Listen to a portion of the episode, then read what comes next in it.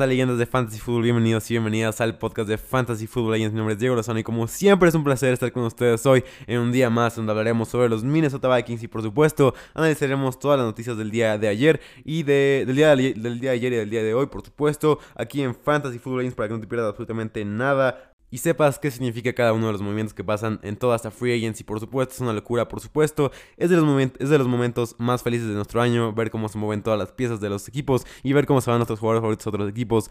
Eh, tal vez en una una mejor destinación de fantasy, tal vez en una peor destinación de fantasy, ver cómo se mueve todo y cómo, cómo resultan todos esos movimientos. Ahora si veamos a las noticias del día, Corey Samuel se fue al Washington Football Team y no hay, no hay un lugar mejor para, para él que este lugar en donde disfrutaremos muchísimo de verlo aquí, donde podrá hacer todo lo que quiere en la ofensiva de Ron Rivera otra vez, con, con su, con su creador, con, su, con, el, con el entrenador que lo hizo también versátil.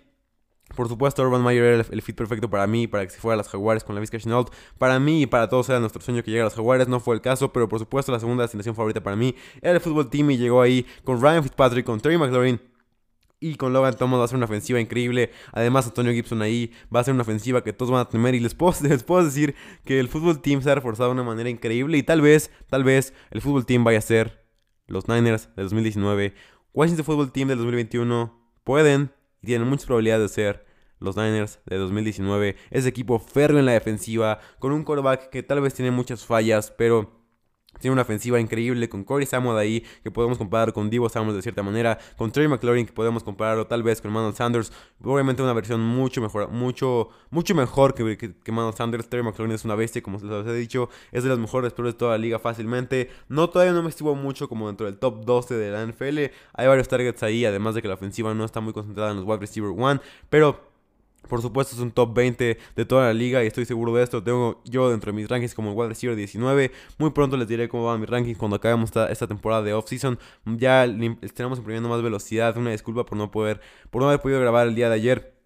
Pero hoy estamos aquí con, el fútbol, con, el, con los Vikings hablando de todo esto y hablando de las noticias del día. Como les digo, Corey Samuel que llega al fútbol team es una de las noticias más importantes. Por fin se fue un receptor importante a otro equipo. El número uno había sido Corey Davis que se fue a los Jets. Ahora se fue Corey Samuel al fútbol team y no podemos estar más felices por esto. Eh, es lo mejor que nos pudo haber pasado en nuestro día. Gracias a Dios se fue al fútbol team y tenemos una ofensiva extremadamente explosiva. Como se los dije, Corey Samuel es un gran receptor, es un receptor que muy poca gente, eh, que muy poca gente aprecia, que muchas, muchas personas no, no toman en cuenta.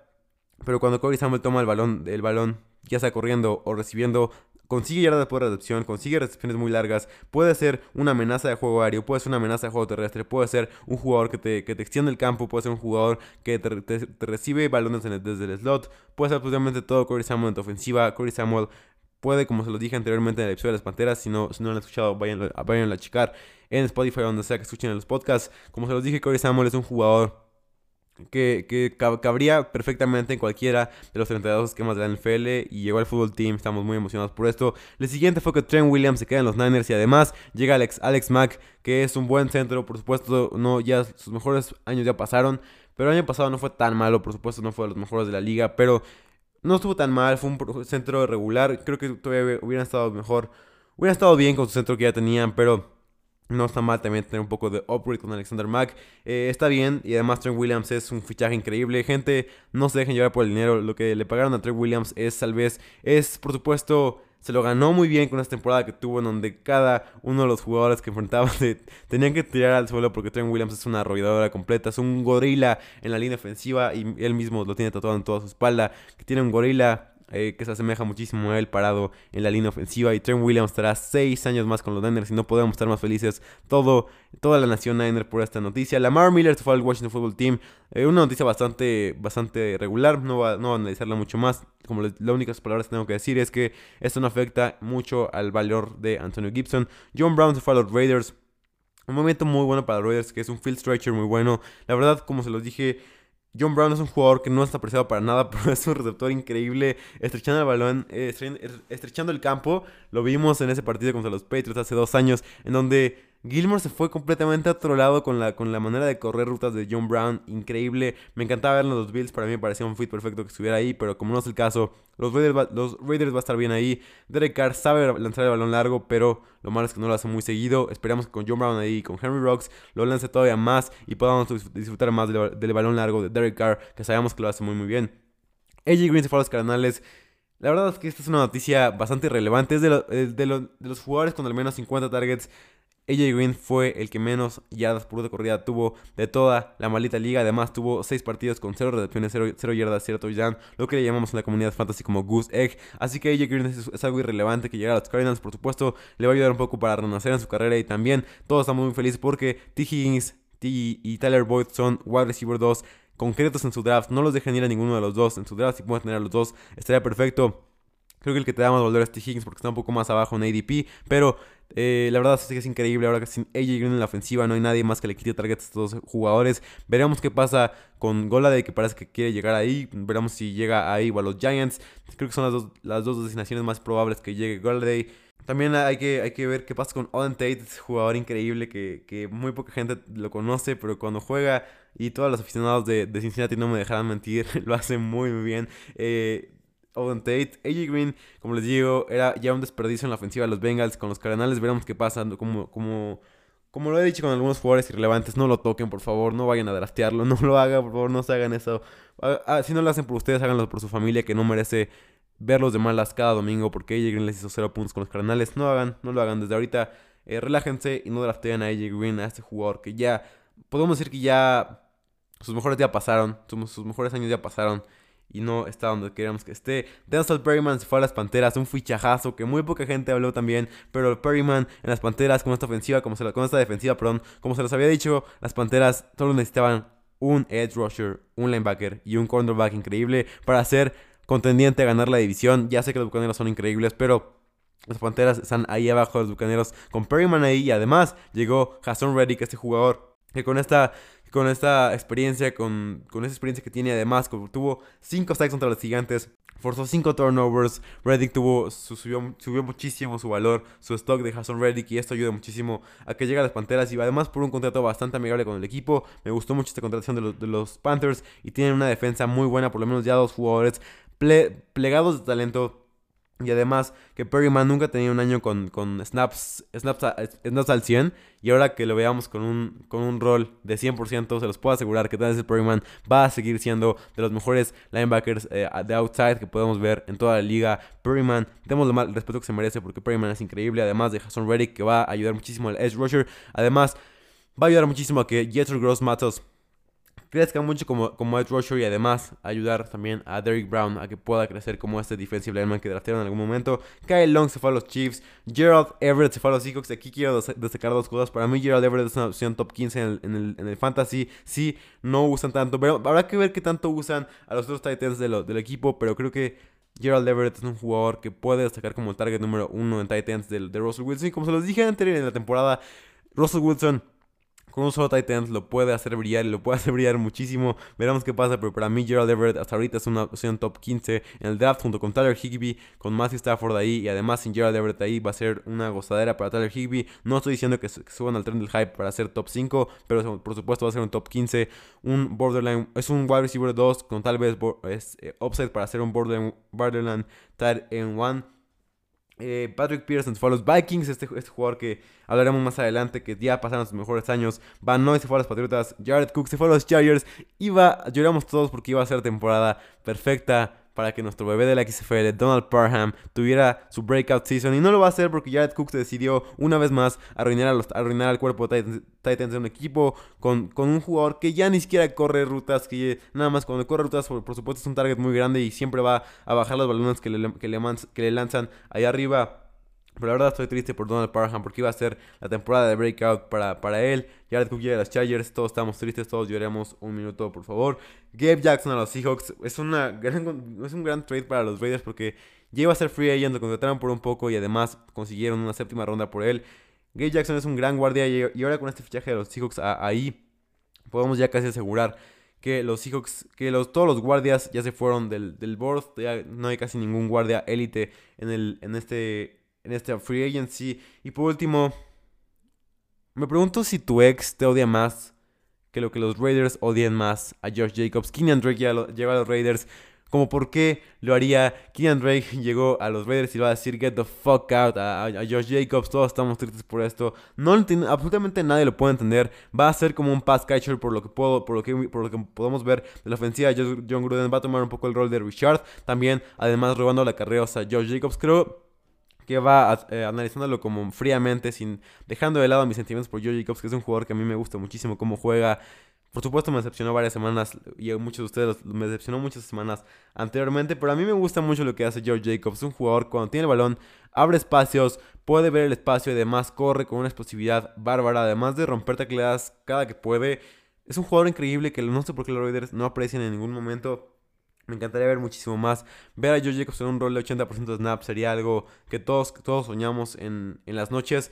Keenan Drake, que llega al Raiders, es lo más triste del mundo. Como se los dije, yo creo que va a ser un, un pass catcher como un upgrade para Richard. Y además va a tomar el rol de Booker, por lo que le va, le va a robar de 5 a 10 carreras a Josh Jacobs. Va a ser Josh Jacobs un RB2, como en el mejor de los casos, ya no es un RB1 con volumen de juego, sino ya es un RB2. Veremos cómo lo utilizan, pero ya no tiene ningún offset para recibir balones, ningún offset para recibir más de 20 carreos. Tal vez un poco en algunos partidos, dependiendo del game script, va a recibir más de 20 carreos, pero como les dije, siempre Josh Jacobs ha sido un game script dependent RB, que son de estos running backs que tienen, que dependen mucho de cómo se desarrolla el juego para poder saber cuál va a ser su su juego, por lo que te recomiendo, si puedes draftear a otro jugador con más upside, con un upside de pasador, hazlo porque en este mundo el fantasy nos da un maldito punto por, por recepción, así que tenemos que buscar estos, estos valores en los corredores. Keenan Drake, triste que llegara a los Raiders, pero bueno, así se mueven los equipos de NFL. Necesitaban un jugador que ya que ayudara a que George Jacobs se, se, dejara de lesionar y además que ayudara a tener un mejor corredor que ya no fuera Richard Booker ahí para ayudar a George Jacobs a distribuir su, su backfield. Como siempre lo hemos visto, George Jacobs nunca, parece que nunca, ya estamos condenados a que nunca va a tener un rol de RB1 con, concreto en Fantasy. Pero él, mismo lo dijo, no le importa un carajo el Fantasy. Ahora sí pasemos a los Vikings. El head coach es Mike Zimmer, un experto en defensivas. Lo dijo, dijo antes de la temporada que a él, él nunca había tenido en toda su carrera una defensiva mala. Parece que este año fue la excepción, a pesar de que él no, no lo ha dicho oficialmente, pero fue la peor defensiva que ha tenido Mike Zimmer en toda su carrera. Una defensiva que fue desmantelada completamente por el cap space terrible que tenían los Vikings la temporada pasada. Además de que llegaron puros novatos, fue una, fue una defensiva totalmente sin experiencia, una, defensiva que apenas estaba aprendiendo a jugar juntos, una, defensiva que estaba aprendiendo apenas a, tener este saborcito de Zimmer. Pero Zimmer, como les digo, es un experto en defensiva, tal vez con un poco más de fichajes buenos, que no hay mucho de dónde agarrar el de dinero, puede servir, pero creo que esta, esta defensiva tiene varios puntos fuertes, por supuesto, varios puntos que, ha desarrollado el mismo Zimmer. Si no, si no fuera por Zimmer, la defensiva sería ah, tal vez la peor de toda la liga.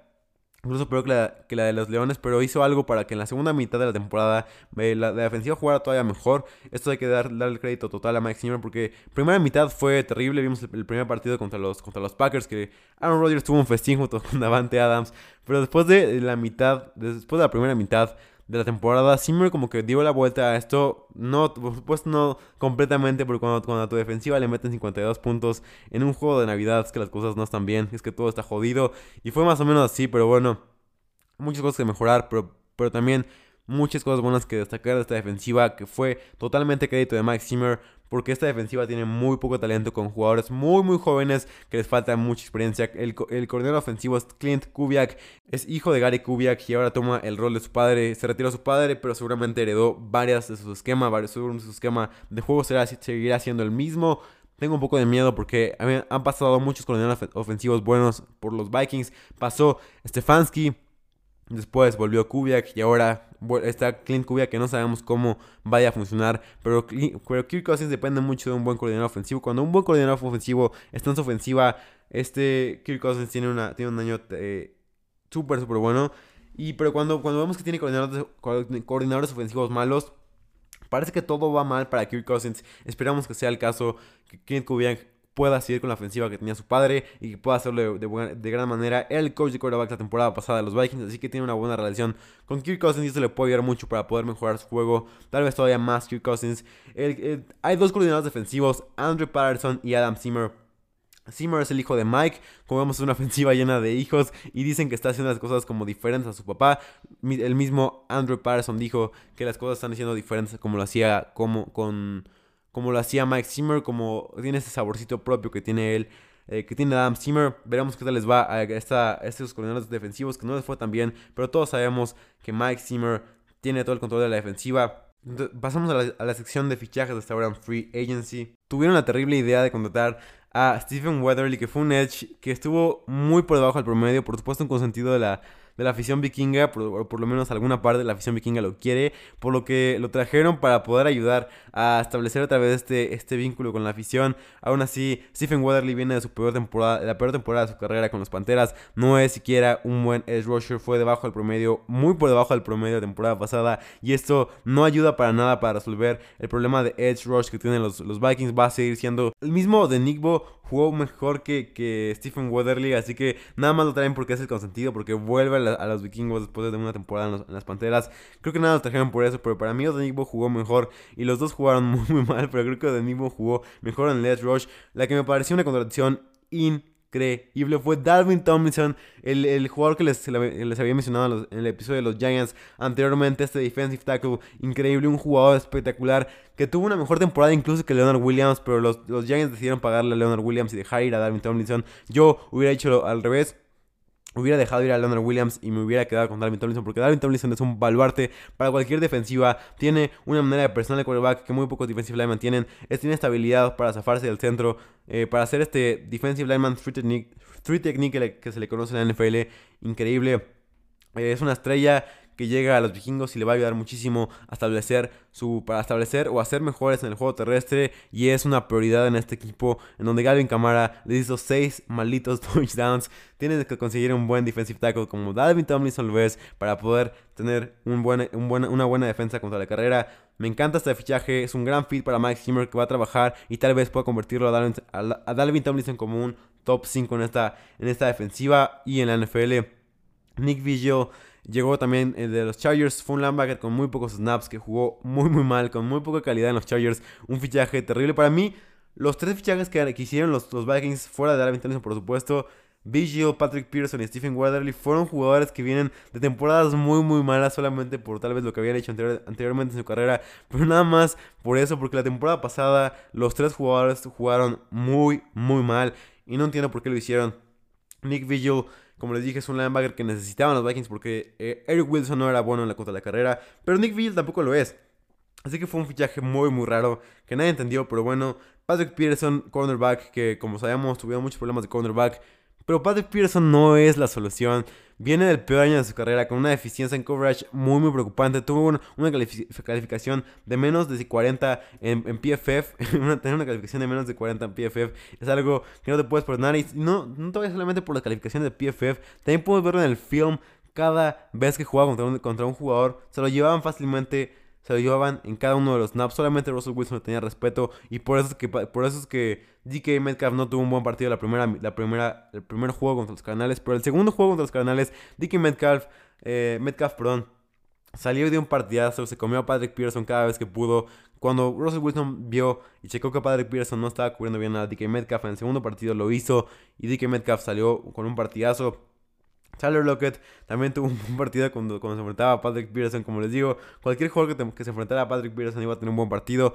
No siquiera una mejora en la, en la, en la posición de cornerback para los, para los Vikings. Tal vez un líder traigan, eso sí. Pero necesitas talento y ya tienes varios líderes en la defensiva. Necesitas un talento que pueda traer buenas cosas. Tal vez yo creo que la, principal razón por la que lo trajeron es para enseñar a todos los cornerbacks jóvenes que tienen, Danzler, eh, Jeff Gladney, todos los cornerbacks que contrataron para, para enseñarles cosas que, que él debe saber, porque en algún momento fue de los mejores cornerbacks de toda la liga. Seguramente fue para eso, para enseñarles y para, para poder traer un poco de expertise a esta, a esta defensiva que tiene jugadores muy, muy jóvenes, que tal vez de las defensivas más jóvenes de toda la liga. Para eso me parece la principal razón, pero aún así no entiendo este movimiento. Yo creo que Patrick Pearson debió de haberse quedado, debió, de haberse quedado con los Cardinals. Veremos si Mike Zimmer lo, mejora de alguna manera. No se ha ido ningún jugador en free agency hasta ahora, pero jugadores cortados han sido bastantes. Shamar Stephen fue un defensive lineman promedio, debajo del promedio, fallando en llegar al quarterback cada vez que, cada vez que llegaba. Nunca podía llegar al quarterback, eh, siempre lo detenían los linieros, nunca podía zafarse con un movimiento extravagante, nunca podía hacer esto, así que Shamar Stephen fue cortado por el equipo para salvar un poco de cap space. Riley Reef, algo completamente estúpido dentro, en, mi punto de vista, fue un jugadorazo para los Vikings cada vez que lo hacía, por lo menos cubriendo el pase fue élite, nadie le llegaba a Kirk Cousins por el lado izquierdo. No entiendo cómo, puede, cómo puedes dejar ir un tackle tan bueno. En esta liga, en donde todo el mundo quiere un buen tackle, dejar ir a Riley Reef es una tontería completa. Además, todavía tiene Todavía, todavía está dentro de los 30, dentro de los 30 años, que es, es, algo bueno para los tackles. Cuando ya llegas a 37, 38 es cuando ya te, debes de preocupar. Pero cuando tienes 30 años como tackle, no sufres muchas lesiones, no sufres muchos golpes. Creo que es buena. Es un buen momento en tu carrera para, para Riley Reef estar ahí. Si me preguntas de los mejores momentos para estar en tu carrera de 30 años, eh, aquí en la, en la liga de liniero ofensivo como tackle en los Vikings, era un momento perfecto para él. No entiendo por qué lo hicieron los Bengals, parece que ya lo contactaron. Veremos qué pasa porque si los Bengals lo traen, me gustaría muchísimo y tal vez podríamos descartar ya a Penny Sewell del draft del, de los Bengals. También un jugador que cortaron fue Cal Rudolph. Increíblemente bueno Cal Rudolph, pero la verdad, Irv Smith estaba jugando a un nivel mucho, mucho más alto que Cal Rudolph. Pero Cal Rudolph seguía siendo un tight end completamente confiable, solamente que ya no encajaba en el sistema de juego de Kubiak. Y ya Necesitaron un Titan mucho más rápido que se desmarcara. Y Cal Rudolph no es este tipo de Titan. Cal Rudolph es un Titan de zona roja. Un Titan que va a tener un defensivo encima y va a bajar el balón. Kirk Cousins no hacía casi esto con la ofensiva de Gary Kubiak. Kirk Cousins lo que se dedicaba a hacer y casi siempre lo que ha hecho en toda su carrera, por lo que Cal Rudolph con Kirk Cousins no ha tenido mucho éxito, es que Kirk Cousins siempre lanza a los jugadores con separación de por lo menos dos metros y, y Rudolph no podía hacer esto, así que siempre cuando estaba Irv Smith, la ofensiva era mucho, mucho mejor que con Rudolph. No es para pegarle a Rudolph, sino es más por, es más por, por porque no encajaba en el sistema de juego de los Vikings. Pero cualquiera que se lleve a Carl Rudolph va a ser una ganga para ellos, porque Carl Rudolph sigue estando en un gran nivel, sigue jugando muy, bien. Y solo basta, con ver los números. En porcentaje de pases completos, raramente suelta un pase. Fue el número 11 en yardas después de la recepción por recepción. Además de que bloqueando eh, la carrera es sensacional. Es un Titan que puede bloquear de cualquier manera y lo hace muy muy bien. Cualquier jugador, cualquier equipo que se lo lleve va a ser un baluarte para su equipo. El cap space de los Vikings es de 5.5 millones, es el 20 en toda la liga. una situación bastante mala para estar. Creo que no van a gastar más. Dentro de mi punto de vista, no van a gastar más en free agency.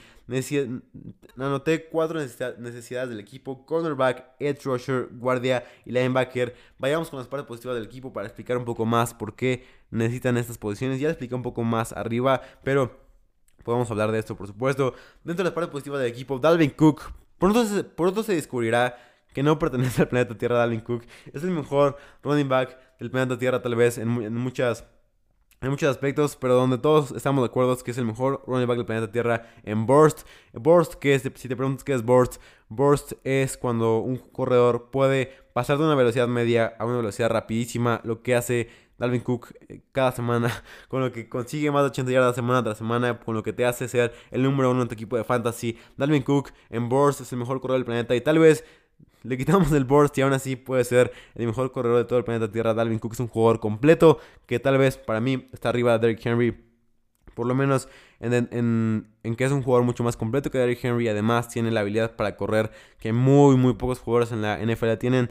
No sé si, esté mejor, si sea mejor que Saquon Barkley en su momento perfecto. Los dos son jugadores propensos a lesiones, pero Dalvin Cook debemos darle el respeto que se merece porque es un jugador increíble. O sea, el cabrón rompió 68 tecleadas. Fue el segundo mejor en toda la liga. Solamente Derrick Henry rompió más tecleadas. Pero me dio 3.33 yardas por acarreo. Verlo jugar es otro nivel de juego. Es una locura, es una experiencia que todos, que todos los aficionados de la NFL disfrutan ver cada domingo. La, la vida ahorita es más difícil porque Dalvin Cook no, no nos acompaña en nuestros domingos.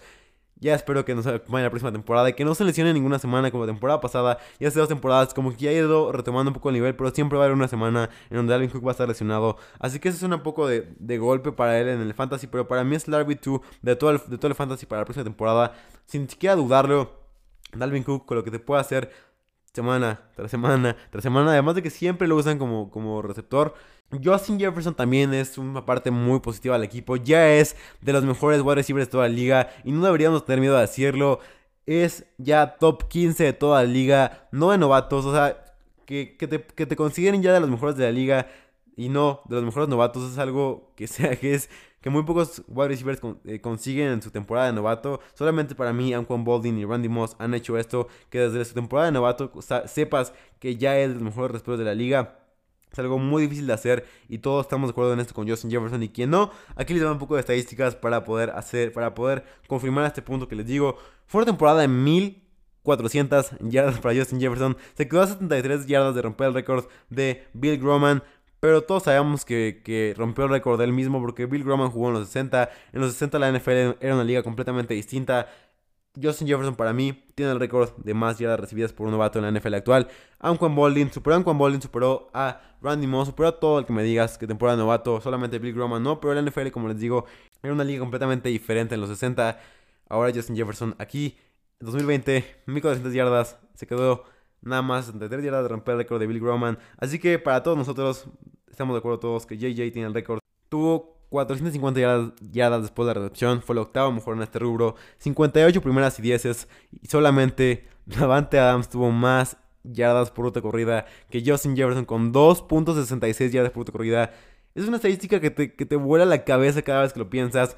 Que nada más Davante Adams está arriba de ti en yardas por ruta corridas. Es que estás haciendo algo muy bien y que eres ya un receptor uno en la NFL. Nómbrame 15 mejores receptores que Justin Jefferson y es súper difícil hacerlo. Tal vez, si quieres hacerlo, es un receptor top 10 en la NFL. Sin lugar a dudas, Adam Thielen también está jugando en otro nivel en la NFL, sin tantos reflectores como Justin Jefferson, pero tuvo 14 malitos touchdowns y nadie habla de él. En la zona roja fue un completo animal esta temporada. Debemos de ponerle el respeto que se merece a Adam Thielen. Ya sé que no es tan espectacular como lo es Justin Jefferson, pero aún así, cada que ves a los Vikings llegar a la zona roja, ves a Adam Thielen meter un touchdown. Tiene una efectividad casi del 100% en, en, la zona roja. Cuando ves a Adam Thielen recibir el balón, siempre se va a meter el touchdown. Es algo que nos encanta ver, siempre recibir a Adam Thielen. Y por esto es un gran valor en, el fantasy. Tal vez no tiene los targets que quisiéramos, pero tiene los touchdowns. Y siempre, siempre está este upside de touchdowns que tiene Adam Thielen. Dependiendo de touchdowns, tal vez sí, pero es increíble verlo jugar cada semana Adam Thielen con, esta, con estos targets que tiene en la zona roja de calidad. Tal vez no son tantos como, como los tiene Mike Evans, pero Adam Thielen Siempre produce y siempre produce de gran manera. Justin Jefferson y Adam Thielen para mí están dentro del top 15 del fantasy y de la vida real. Do you like that? Kirk fucking Cousins, baby. Demos el respeto que se merece. Ya sé que a muchas personas no nos cae bien, pero es un jugador increíble. 4.265 yardas temporada. Fue el octavo mejor de la liga. 8.63 target depth. Cualquier equipo quisiera tener a un quarterback que lance 8.63 de target depth. Es algo que muy pocos quarterbacks pueden lograr. 35 todavía esta temporada, fue el quinto mejor de toda la temporada. solamente Aaron Rodgers tuvo mejor rating que Kirk Cousins en dropbacks, con el pocket completamente limpio. Además, si quieres hablar de fantasy, el tipo terminó como el quarterback 11 de todo el fantasy. Es una buena opción tener a Kirk Cousins como tu QB2. hablando de Eric Kendricks, que sigue siendo muy, muy bueno. Lástima de la lesión, pero en coverage muy pocos linebackers son mejores que Kendrick. Solamente Fred Warner, en mi punto de vista, permitió nada más 269 yardas. Permitió también nada más 138 yardas eh, después de la recepción. Fue de los mejores de toda la liga en este rubro. Cero touchdowns permitidos en coverage. Fue el mejor de toda la liga. Además, tuvo tres intercepciones. Mejor de toda la liga. Y lo más importante de todo para mí, permitió el peor QB rating de toda la liga cuando le lanzaban con 60.5 de rating. Es un rating terrible para cualquier quarterback que le lanzaba. Y cualquier quarterback que le lanzaba a Eric Kendricks tenía un día muy, muy malo. Como les dije, Kendricks sigue siendo muy muy bueno, lástima de la lesión que lo quejó la temporada pasada, que no pudimos ver toda la temporada, pero Kendricks sigue siendo increíblemente bueno. Harrison Smith también es una parte positiva de la defensiva. Es un safety en otro nivel, temporada tras temporada. Porque fuck, todo lo que hace, todo lo que hace lo hace bien. Puede ser bueno, eh, es bueno presionando el quarterback, es bueno en pass rush, es bueno cubriendo, el, es bueno cubriendo los receptores, es bueno eh, cubriendo de, zona, cubriendo de, hombre, es bueno también jugando como a veces como slot cornerback. Es bueno presionando el quarterback, como se lo dije anteriormente. Harrison Smith es de los mejores safeties de toda la liga. Estoy de acuerdo contigo si piensas que es el mejor safety de toda la liga. Es increíble ver jugar a, Harrison Smith. Disfrutemos cada semana lo que hace. Antes decíamos que la mejor dupla era Anthony Harris con Harrison Smith. Pero ahora esto ya no, puede, ya no es posible porque bajó Harris principalmente muchísimo esta temporada. Más que nada en coverage, en pass rush. Eh, Harrison, eh, perdón, Anthony Harris bajó mucho. Y tal vez por eso sea una de las razones por la que los Vikings lo van a dejar ir. Si se va Anthony Harris, por supuesto, es una de las prioridades de los Vikings tener un nuevo safety. Si no se va, parece que, que les irá bastante bien. Creo que estaría bien que renovaras a Anthony Harris, porque a pesar de que no fue el, mismo que anteriormente era, que era un safety increíblemente bueno en coverage, increíblemente bueno tacleando. Ya no fue el mismo, pero aún así sigue siendo muy bueno, sigue siendo por lo menos arriba del promedio. Y quieres jugadores de este tipo en tu equipo. Así que es bueno tener a Anthony Harris en tu equipo. Si te preguntas en dónde acertaron los Vikings en este draft, fueron muy pocos lugares. Porque Gladney jugó muy mal. Casi, casi a muchos defensivos. Por supuesto, el número uno fue Justin Jefferson. Pero otro jugador que me gustó mucho cómo jugó fue Cameron Danzler. Ya sé que me vas a criticar porque la primera semana jugó muy mal. En su, debut tuvo que enfrentar a Davante Adams y hizo más de 120 yardas Davante Adams cuando se enfrentó a Danzler. Pero a partir de ahí como que vimos esta redención, este, este coaching de Max Zimmer, como les digo, que es un genio en la defensiva, que le ayudó a confiar más en él, a, tener un poco más de paciencia atacando a los receptores, leer un poco más el juego de los quarterbacks, leer un poco más los ojos de los quarterbacks, como que aprendió poco a poco y la segunda mitad de la temporada fue verdaderamente buena para él. No estoy diciendo que haya sido increíble, no estoy diciendo que sea por lo menos un top 20 cornerback de la liga, pero sí es un gran cornerback que puede mejorar si en la temporada 1 tuvo una buena temporada, en la temporada 2 no puedo esperar qué puede hacer como cornerback 1 del equipo. Me parece un muy buen cornerback 1 del equipo. No es, no, es un, no es un escenario ideal, por supuesto, para hacer un cornerback, para tener como cornerback 1, pero Danzler es un jugador que te puede cumplir semana tras semana. Nunca, no voy a decir que va a ser una superestrella, pero sí creo que va a mejorar muchísimo de temporada 1 a temporada 2. Y tal vez podamos considerarlo ya dentro del top 20 de los cornerbacks esta, esta temporada. Si, si sigue creciendo como ha crecido, y además, como les dije, con la llegada de Pearson ahí. Tal vez te pueda dar varios consejos que, que, muy pocos cornerbacks te pueden dar. Porque como les dije, Patrick Pearson fue un gran, gran cornerback en, su, en su momento. Y le puede ayudar mucho a Cameron Danzler a crecer. Tal vez esta sea la principal prioridad. Ahora que lo pensamos bien, Peterson fue una buena contratación en este tipo, en este, en este rubro. Por último, Irv Smith es un end top 10 en la liga esta temporada de Fantasy. Sin Rudolph ahí, ni siquiera lo dudes en draftearlo. Ya sé, va a haber gente que va a decir, no, Justin Jefferson y Adam Thielen van a robar todos los targets y además Dalvin Cook está ahí. Para nada, gente, confíen en mí. Irv Smith es un tight top 10 esta temporada. Si no solamente revisen las estadísticas de las semanas donde jugó sin Rudolph, es una, es una ofensiva que corre antes de pasar, es una ofensiva que tiene en su mentalidad primero correr y después pasar el balón, que pasa el balón de una manera muy efectiva. Así que Irv Smith tal vez va a tener esos partidos de 6-7 puntos, pero también va a tener esos partidos de 23 puntos en donde te va a explotar y te va a ganar la liga la, la semana por él, por él solo. Así que esos jugadores me parece que en el mundo del fantasy están muy eh, infravalorados. Como que la gente piensa como que si no tienes partidos buenos semana tras semana, no vas a ser un buen, una buena opción en el fantasy. Pero fuck, Irv Smith tuvo 23 puntos en la semana 16 contra Nueva Orleans. Gran opción y más porque los Vikings normalmente van a ir abajo en el marcador porque la defensiva, como les dije, todavía no está bien, eh, todavía no está bien puesta. Mientras, los Vikings sigan abajo en el marcador, vamos a ver una buena, una buena actuación de los tres receptores de la liga. Y además de Dalvin Cook, por supuesto, porque Dalvin Cook siempre se mantiene ahí en el terreno de juego. Irv Smith es un en top 10. No lo dudes. Como te digo, va a haber partidos de 6, 5, 4 puntos. Pero también va a haber partidos de 23, de 16, de 15 puntos. No, no lo dudes siquiera. En la semana 16 contra los como les dije, tuvo 23. Fue en 1. Semana 14 contra Tampa Bay tuvo, eh, tuvo 16 puntos. 16.3 puntos. Eh, y también tuvo semanas muy muy buenas. También la semana 5 contra Seattle tuvo 10.4 puntos. Como te digo, es una opción muy buena. Es un Borderline Tyrant 1, Tyrant 2 consolidado. Borderline Tyrant 1 con mucho, mucho offset para jugar muy bien. Eh, fue, un, fue un League Winner de la temporada pasada fácilmente. Con esta semana, con, con, esta semana eh, contra los Santos. Pasamos a las partes negativas del equipo, son pocas, principalmente en la defensiva. De hecho, en la ofensiva veo muy pocas, solamente una que es la posición de guardia porque Dakota Dossier jugó como uno de los peores guardias de toda la liga, junto con Garrett Bradbury, que fue el centro y que tuvo muchos, muchos problemas cubriendo a, Kirk Cousins en el, en el juego aéreo. Más que nada, el juego aéreo Dakota Dossier jugó muy mal, pero también Bradbury jugaba muy, muy mal cubriendo eh, en pases. En corrida sí habría un poco de espacios Bradbury, pero Dossier no, ni siquiera en ninguno de los dos aspectos fue bueno, ni, ni cubriendo la carrera, ni cubriendo el pase fue bueno Dakota Dossier. Bradbury fue bueno cubriendo la carrera, o por lo menos abriendo espacios para, para la carrera, pero contra el pase fue horroroso. Y esto, esto es una razón por la que creo que necesitan un centro los, los Vikings, pero pueden vivir con Bradbury, no está tan mal, no está tan mal, pero con el que creo que ya deben de, de, de separar sus caminos debe ser con Dakota Dossier porque es un guardia que ya no es rentable en la NFL, va a ser un free agent esta temporada, no lo, van a, no lo van a recontratar y si lo recontratan va a ser un error muy muy grande para los Vikings y creo que este es, el único aspecto que no me gusta de la ofensiva, todos los demás me encanta de, esta ofensiva muy muy explosiva. Eh, Jeff, Gladney, Jeff Gladney jugó terrible la temporada pasada, eh, lo veíamos semana tras semana ser derrotado por todos los wide receivers que enfrentaba. Eh, es un, como les dije, es un principalmente es un slot cornerback, así que normalmente cubre el slot. Es una, es una posición muy muy difícil de jugar. Cualquiera que juegue americano lo puede, puede estar de acuerdo conmigo. la peor manera de comenzar una carrera eh, es como lo empezó Gladney contra los Packers, también siendo quemado por todos los de los Packers y además toda la temporada fue una constante hasta Jeff Gladney, que fue, yo la verdad tengo mucha fe en él, creo que fue un gran prospecto en el colegial, tenía muchos problemas eh, como justamente en coverage.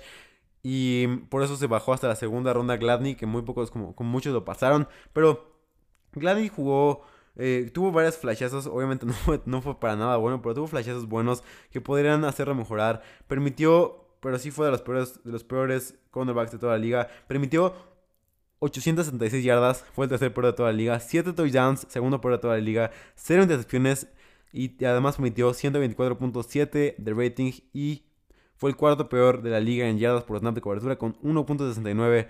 Los otros cornerbacks también jugaron terrible de los Vikings. También fue eh, Mike Hughes, Chris Boyd. Todos los demás jugaron muy, muy mal. Necesitan un cornerback 2 que acompañe a Danzler. Y creo que Patrick Peterson no es la solución. Necesitan ir por un cornerback en el draft, ya sea slot cornerback o cornerback o los dos. Si se puede, sería muy, muy bueno para tener un poco más de depth en la posición y además tener un cornerback élite ahí. Si llega eh, Patrick Sorten o Kelly Furley, me encantaría, pero ya iré más adelante por eso. En la línea defensiva también es terrible. Dalvin Tomlinson ayuda muchísimo porque la línea defensiva fue horrorosa la temporada pasada. Michael Pierce y Daniel Hunter no jugaron la temporada. Pero tampoco es como que sean gran upgrade si, si llegan a jugar la próxima temporada. Daniel Hunter parece que tuvo una lesión muy grave de cuello. Y Michael Pierce era un buen jugador, pero tampoco era un jugador increíble. Necesitan un, defensive lineman y un edge rusher urgentemente los, los Vikings para poder mejorar esta defensiva terrestre que fue horrible. Solamente para mí la defensiva de los de los Lions fue peor que la de los, de los Vikings, pero muy pocas defensivas fueron tan malas como la defensiva de los Vikings en este rubro. Un edge rusher urge porque, como les dije, Ifeado, Odenigbo, Stephen Weatherly, eh, Jalen Holmes no van a hacer el trabajo para este equipo. Un edge rusher en un equipo es de, de las posiciones más importantes en una defensiva para hacer una defensiva buena. Si quieres hacer una defensiva buena, tienes que tener por lo menos a un buen edge rusher y los Vikings no tienen ni siquiera uno.